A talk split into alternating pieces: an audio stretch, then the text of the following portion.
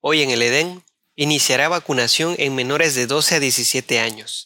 Por fuertes lluvias hay tres ríos en alerta y los Olmecas de Tabasco ya tienen fecha para jugar en el 2022.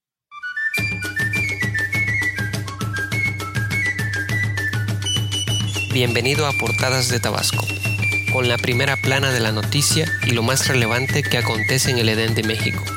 Soy su anfitrión, Oscar Frías, y estas son las noticias.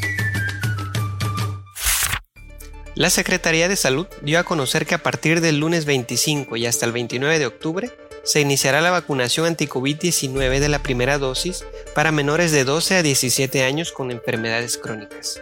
Se deberá presentar una constancia que certifique el diagnóstico de la enfermedad que se padece. Protección Civil del Estado dio a conocer que debido al potencial de lluvias de los ríos de la Sierra, Pichucalco y Tulijá, estos se encuentran por arriba de sus niveles máximos ordinarios, mientras que el río Puxcatán se sitúa en semáforo amarillo o de preocupación. Los ríos Grijalba y Carrizal todavía no presentan un riesgo para la población.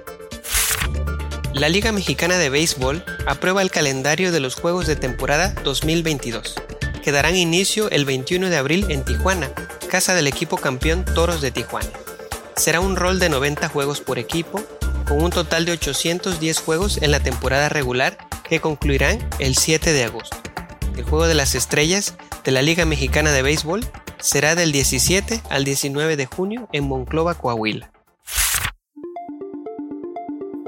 En los municipios, conductores y ciudadanos solicitan a las autoridades de Jalpa de Méndez el mantenimiento de la carretera Jalpa de Méndez Comalcalco, pues debido a los baches y la maleza pueden ocurrir accidentes graves. En Balancán y Tenosique alertan por fraude a nombre de Fonatur, ya que se están ofreciendo viviendas a cambio de una cuota de 600 pesos para el trámite.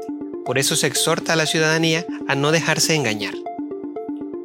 Y otra vez en Jalpa de Méndez, una combi choca con un poste por exceso de velocidad, dejando a 10 pasajeros heridos y 5 pasajeros con lesiones graves.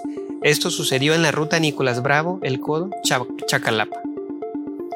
En Emiliano Zapata, en la colonia Tierra de Montecristo, una señora muere por causas naturales y los vecinos al descubrirlo saquean su vivienda. Esto será investigado por la Fiscalía General del Estado.